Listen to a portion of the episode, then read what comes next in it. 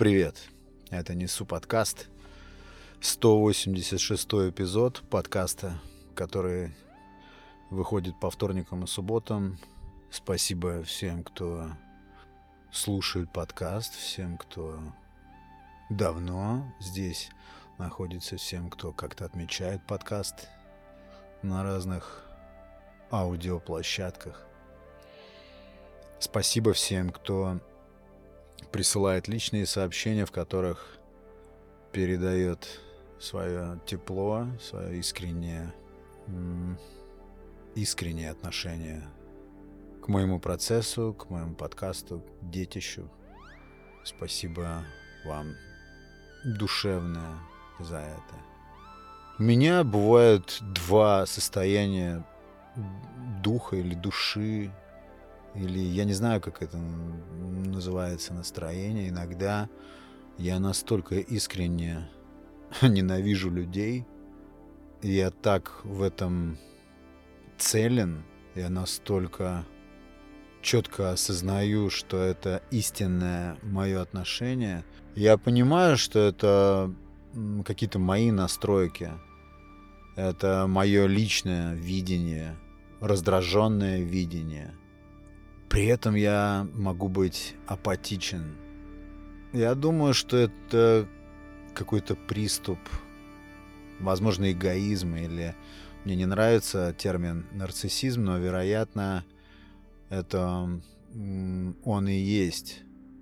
А есть состояние, в котором я также искренне, но совсем напротив, я люблю людей. Я могу подмечать такие мелкие детали в поведении людей, во взглядах, в словах, вылавливать какие-то микроэмоции, которые мне невероятно симпатичные. Я прям чувствую волну, одну, не знаю, со всем миром. Вот я так замахнусь. Очень интересный experience и интересное состояние. Я не могу сказать, долго оно длится или нет.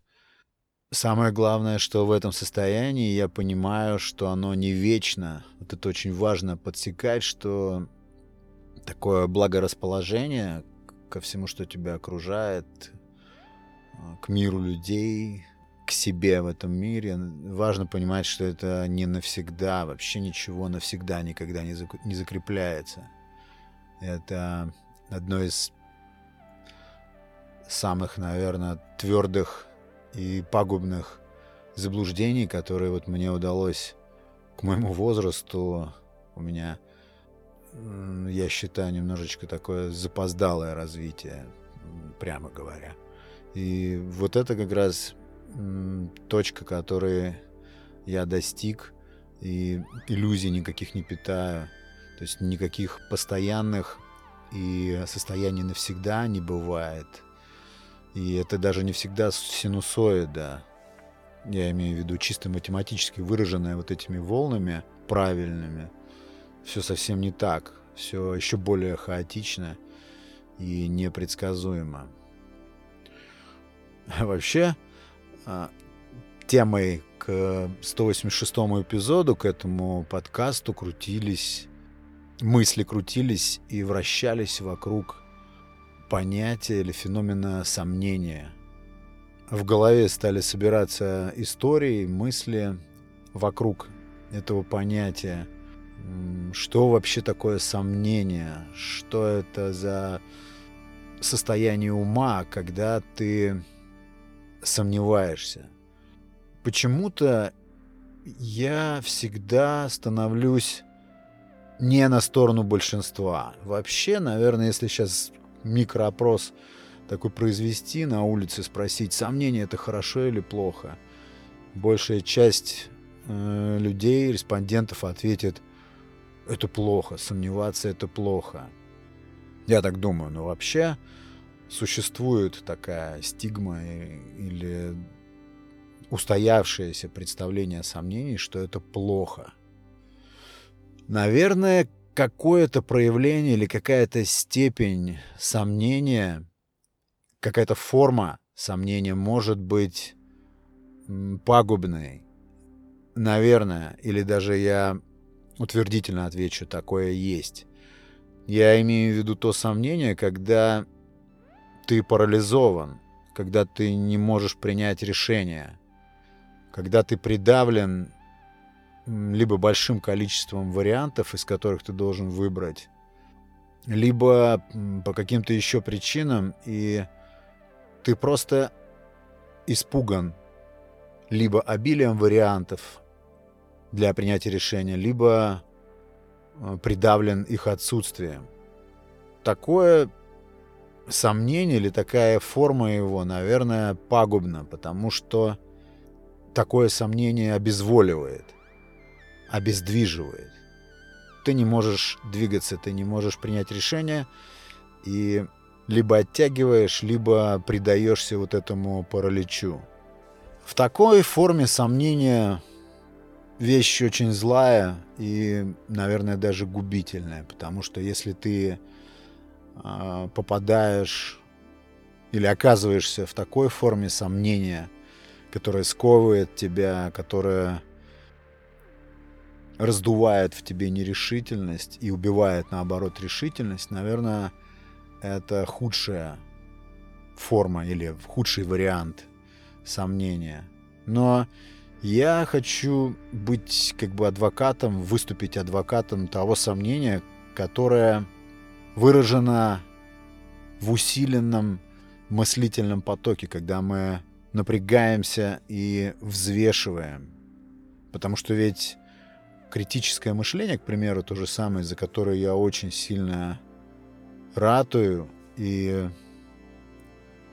считаю, что это очень такая большая утрата нашего э, сегодняшнего дня, что люди, по моим личным наблюдениям, очень редко пользуются или вообще знают о таком понятии, как критическое мышление. И мне кажется, что сомнение в этом случае нерешительность Наверное, нужно разделять нерешительность и сомнения, но пусть они здесь будут как бы родственные.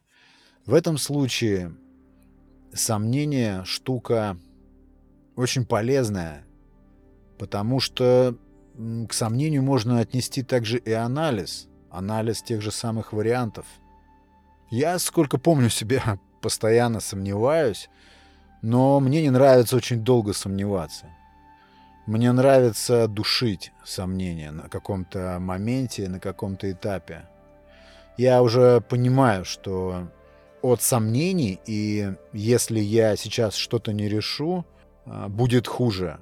Будет мне внутренне хуже. Кстати говоря, иногда а, просто наблюдение за тем, как все происходит, и пребывание вот в этом таком гипнотическом э, сомнении а, так случается, что приводит к наилучшему исходу. Правда, я что-то не могу вспомнить примеров, но мне хочется думать, что так бывает. Интересное есть высказывание, я не помню, кто сказал, что уверенность в себе, а сомнения и уверенность в себе тоже как-то э, связаны между собой тесно. Уверенность в себе — это побочный эффект предыдущих побед. Вот так это переводится. Мне очень нравится это высказывание. Вижу в нем рациональное. На самом деле решительность, она вырабатывается. Это тот же самый навык. Мне вообще нравится простое элементарное правило, если вы не знаете, наверняка знаете, правило 5 секунд. Просто когда в течение 5 секунд ты должен принять решение. Себе должен. Просто 5 секунд. Считаешь до 5 и определяешься, да или нет, право или лево, то или это. И все. И с этого момента возникает новая реальность. У меня есть один приятель, тоже хотел о нем упомянуть.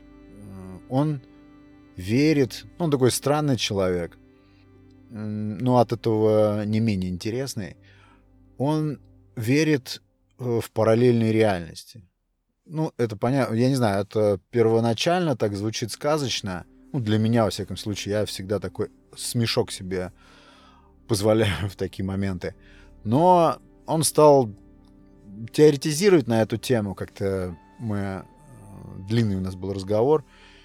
Ну, поясни, я его спрашиваю, что ты, что ты имеешь в виду? Ну, и вот он буквально говорит, вот ты идешь, пока ты движешься просто по улице, создается определен, определенная реальность. Если ты вот здесь сворачиваешь вот в этот переулок, мгновенно возникает новая реальность. И это не оканчивается или не ограничивается только вот этим поворотом, не направо, а налево, не в этот переулок, а вот в этот. А это глобально и в дальнейшем создает совершенно новую перспективу. Вот так он рассуждает. Но я немножечко подзалип, послушал. И, и дальше, когда ты еще там поворачиваешь не налево, а направо, это создает новую реальность. И таких реальностей очень много. Вот это очень такое, я считаю, иллюзорное заблуждение. Почему? Потому что вот эти все параллельные реальности, их не суждено нам познать. Мы не можем э, сравнить это с чем-то текущим. Ну, повернул ты налево, вместо того, чтобы повернуть направо, как обычно, допустим. Ты никогда не узнаешь, какой была бы вот эта самая реальность, поверни ты направо. И поэтому вопрос снят на самом деле – он не должен быть каким-то тягостным для нас, этот вопрос, потому что все случилось, все уже произошло. Поэтому вот это правило 5 секунд, э, оно очень действенное. Я часто им пользуюсь и никогда не сожалею о том, что ограничил себя во времени при принятии какого-то решения или, не знаю, при придумывании способа действий. Потому что я помню тоже какой-то западный эксперт э, говорил, что сейчас мы очень отягощены выбором. То есть, проще говоря, если у тебя есть выбор из двух-трех вариантов, то выбор сделать легче, чем из 14 или 25 вариантов. Все это, вот так суммируясь, просто огромный выбор реально может нас обезволивать, может порождать как раз вот эту нерешительность, создавать э, психоз при выборе элементарных каких-то вещей, порождая вот это именно парализующее сомнение. Да, плюс еще я не устаю, например, повторять сам себе в своем внутреннем диалоге, что век так короток, все так быстро происходит, Просто раз и неделя, хоп, полгода. То есть время настолько стремительно, ну, при определенном взгляде, конечно. Особенно, когда касается принятия решения или сомнений, да, то скоротечность времени вот этого отрезка, иссякания его, очень может здорово помогать Э, в том, чтобы избавиться от вот этого пагубного, пагубного именно сомнения, парализующего сомнения. То есть просто ты должен себе напомнить, что все не то, что не вечно, а все очень быстро, и поэтому надо действовать, конечно, не в попыхах, но и не закисать, не позволять вот этому парализующему тебя сомнению, одолевать тебя или овладевать тобой. Вот в этих состояниях, когда я, ну, условно говорю, я думаю, что я не уникален, уверен, что у вас тоже такое случается, когда у меня вот это э, наступает фаза, когда я очень хорошо отношусь к людям, когда я прям чувствую очень тонко, кто что хочет сказать, кто что хочет сделать, все намерения. Я не знаю, от чего это может зависеть. Это так интересно. Я наслаждаюсь этими моментами. И это здорово тем, что ты ощущаешь глубокую такую коренную причастность ко всему происходящему вокруг. Ты не чувствуешь э, отщепленности, то есть своей отдельности не ощущаешь. Это Интересно в плане того, как это достигается, если это нам подвластно вообще, если это не происходит стихийно от каких-то факторов, которые мы не способны отследить, к примеру. Я, как не замечал, я скорее просто ну, проще приспособиться к тому, что это как сезоны просто сменяются, вот как погода. никто не знает, почему пошел дождь. Понятно, что можно там объяснить тем, что слишком много влаги скопилось, было испарилось, там она сконденсировалась. Это понятно, мы можем объяснить, но глобально и самое главное, уж точно, допустим, предупредить или предусмотреть, не всегда это возможно или невозможно вообще. Так, вот я научился так к этому относиться. Я знаю, что одно вот это умосостояние, умонастроение меняется другим. И, и это здорово, потому что а, вот эти состояния, когда ты...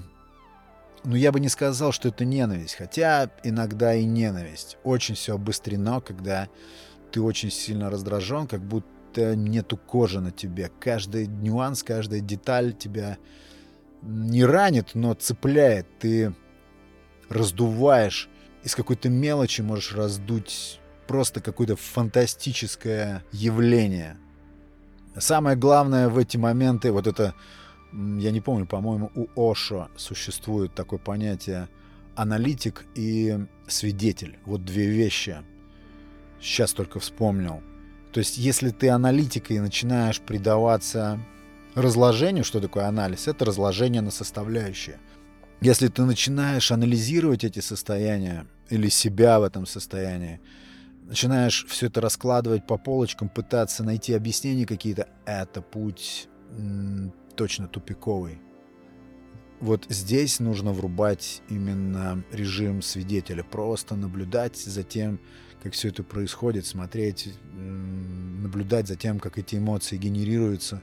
Даже, кстати говоря, можно научиться от этого кайфовать, можно наслаждаться этим вполне.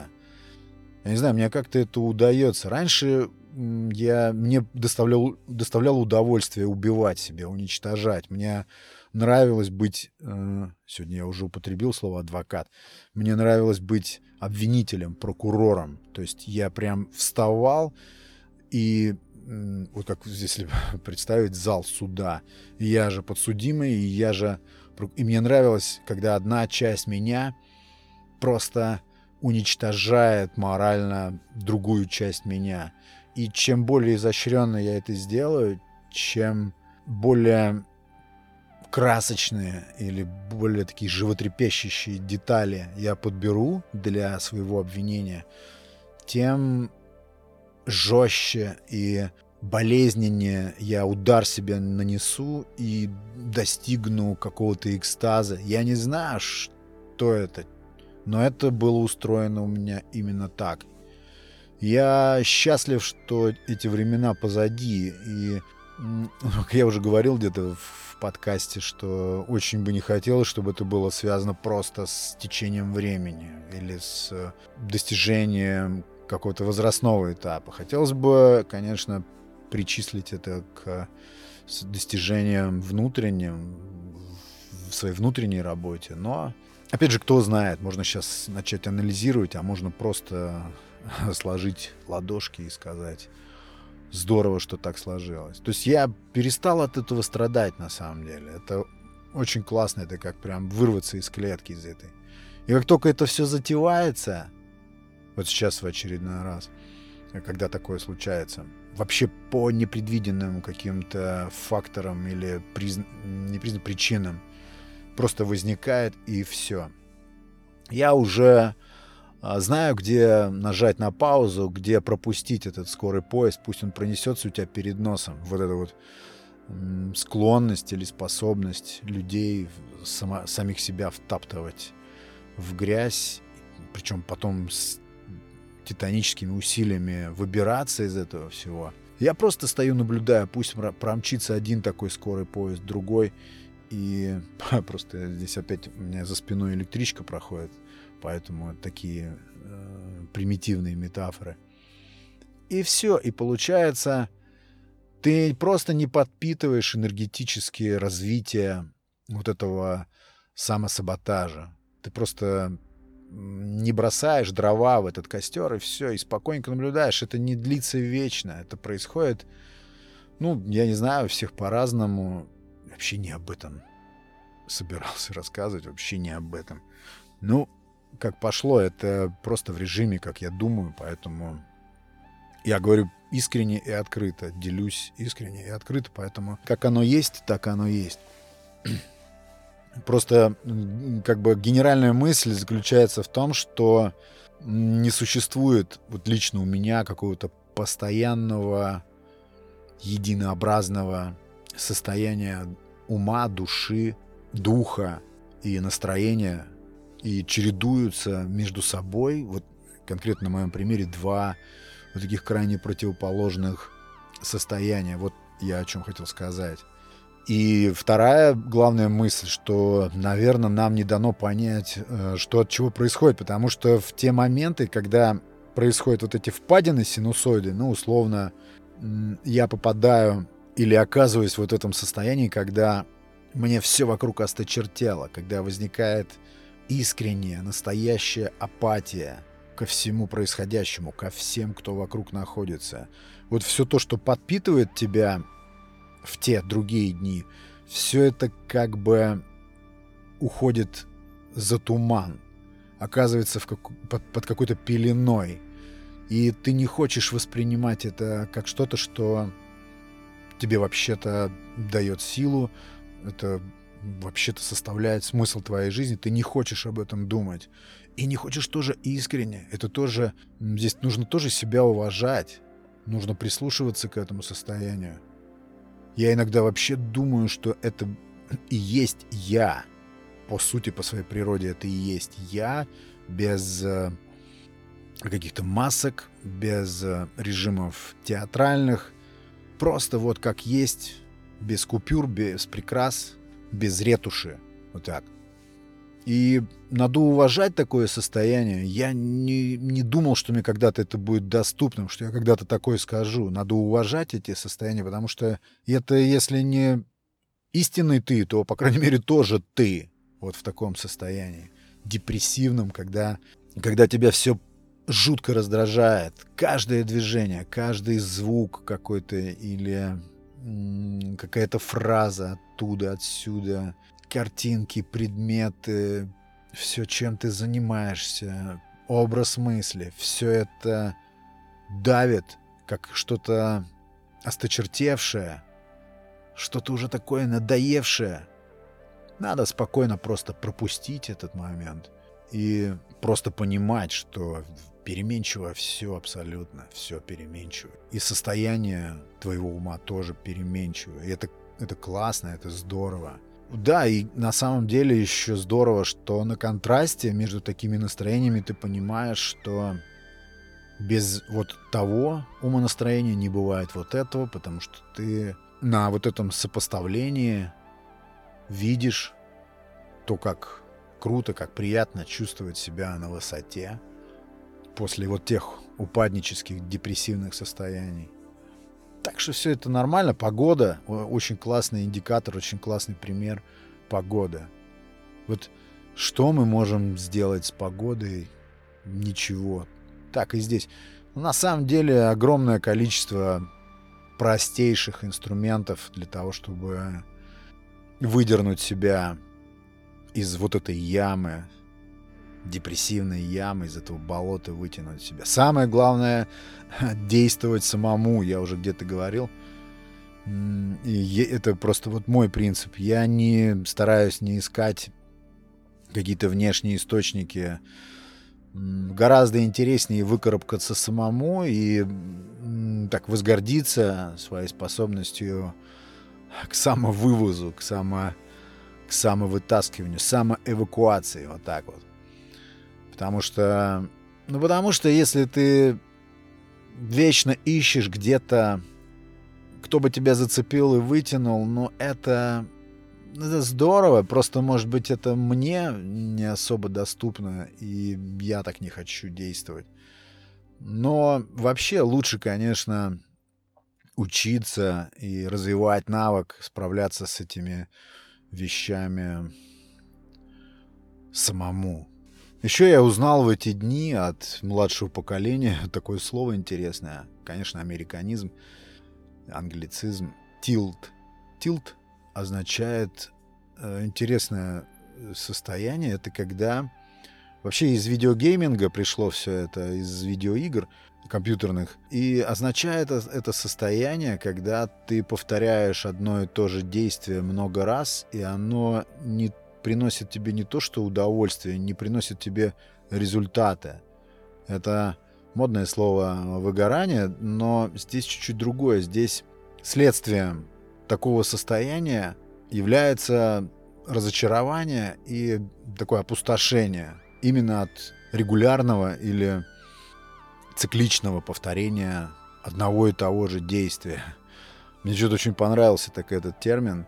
Вот для того, чтобы не попадать в такие состояния, есть одно прекрасное средство — это разнообразие. Я очень часто пользуюсь э, таким правилом, вообще нигде его не посмотрел сам, как-то пришел к этому. Я стараюсь в такие моменты упаднического какого-то настроения, упадка духа, делать то, чего вообще невообразимо в этом состоянии делать. Вот то, что ты думаешь, вот это сейчас предельно неуместно, ни за что сейчас не буду. Это ну никак вообще не подразумевается для такого состояния. Вот именно это и делать. То есть это такое самоистязание, с одной стороны, а с другой что-то, какая-то жилка, какая-то мышца в мозгу таким образом прокачивается. И доволен тем, что ты сделал по итогу, ты в несколько раз выше. То есть получаешь отдача от таких усилий над собой кратно больше.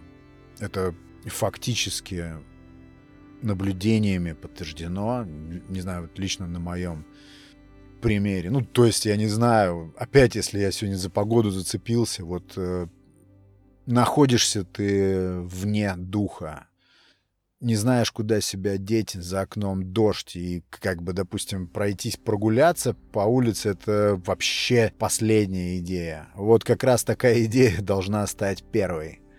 Одеваешься и пфф, на улицу, и несколько километров там под проливным дождем проводишь это все полностью меняет в корне.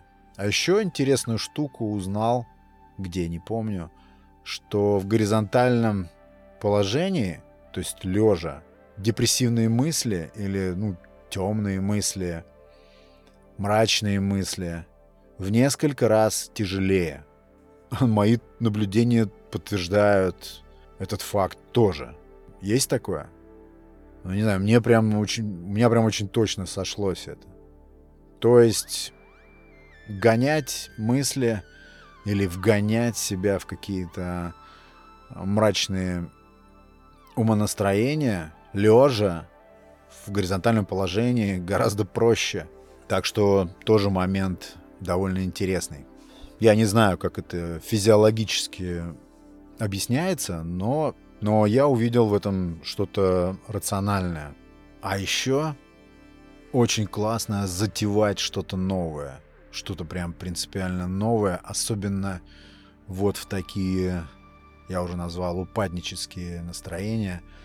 Прям придумывать что-то, либо давать ход, оживлять какую-то мысль или идею, которая давно тебя терзала, но ты не подступался к ней, все она в какой-то отдаленной папочке в голове находилась, вот прям доставать ее, распаковывать и реализовывать.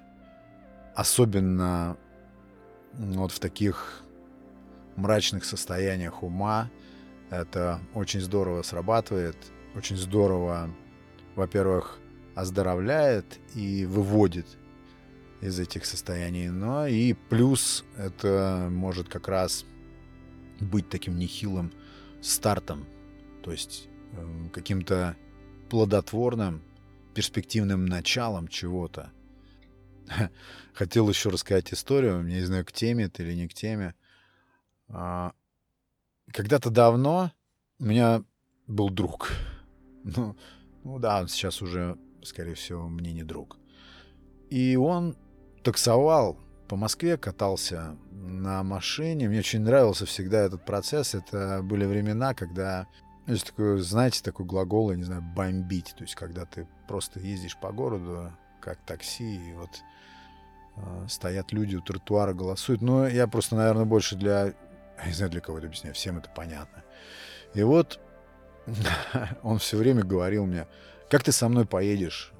Ну, а если ну, люди просто будут пугаться садиться, два человека сидят. Я говорю, ну поехали, я буду, ты будешь подъезжать к тротуару, а я буду общаться, но с потенциальным клиентом. Это странно очень всегда выглядело, но что-то удавалось там. Больше это было как туса, больше это было просто разговоры, покатушки. И так вот мы полили бензин, катались, развлекались, летом особенно.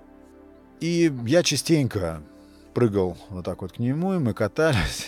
Это очень интересно было, когда... Ну, я не скажу, что я как-то, может быть, отпугивающе выгляжу. Ну, короткая стрижка тогда, ладно, и сейчас. Ну, просто немножко... Я бы не сказал, что прям спортивен я или как-то какой-то крупный, да, но средний. Средний просто паренек.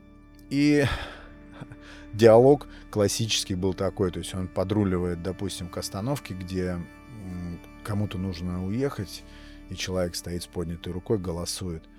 Это называлось, да, голосовать.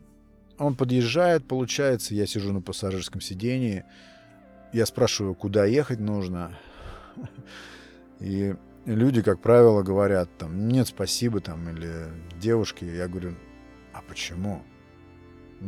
И дальше какие-то причины следовали странные. Ну, странно, скорее всего, конечно, мы себя вели. Он до последнего говорил, Саша, так не получается, так, так это не работает. Но бывало, что кто-то садился, мы довозили. И вот как-то, даже не об этом хотел рассказать, как-то мы ночью колесили с ним, уже это превратилось просто в катание. Я смотрю, друг мой что-то немножечко пригорюнился, что-то грустит. А я тогда, в те времена, это 20, наверное, 3-5 лет, не помню, мне было. У меня не было такого, что я грустный. Вообще таких близко не было состояний. Всегда на подъеме, всегда весел и энергичен, вот так вот сказал бы. То есть вот такой вот коктейль бодрых свойств. И я просто ему задаю вопрос, что, тобой, что с тобой случилось, что такое. И он мне начинает делиться, так нехотя рассказывать, что вот у него девушка, я знал его девушку. Я говорю, ну давай, давай, выкладывай, что случилось. Он говорит, вот моя девушка ушла в поход. Я говорю, подожди, твоя девушка ушла в поход, это как понять? Он начинает мне рассказывать, что, в общем, у его девушки, я не знаю, не помню, в каком прям статусе они находились, но факт состоял в том, что его девушка была приглашена каким-то э, господином для того, чтобы сходить в поход в Тверскую область. Это 150, там где-то около 200 километров да, от Москвы, э, в какие-то леса. И эта группа каких-то приятных туристических ребят, которые вот ее а, втянули в такое мероприятие. Я говорю, подожди, ну как это так? Он говорит, ну вот так, поэтому я сейчас грустный, я ничего не смог сделать.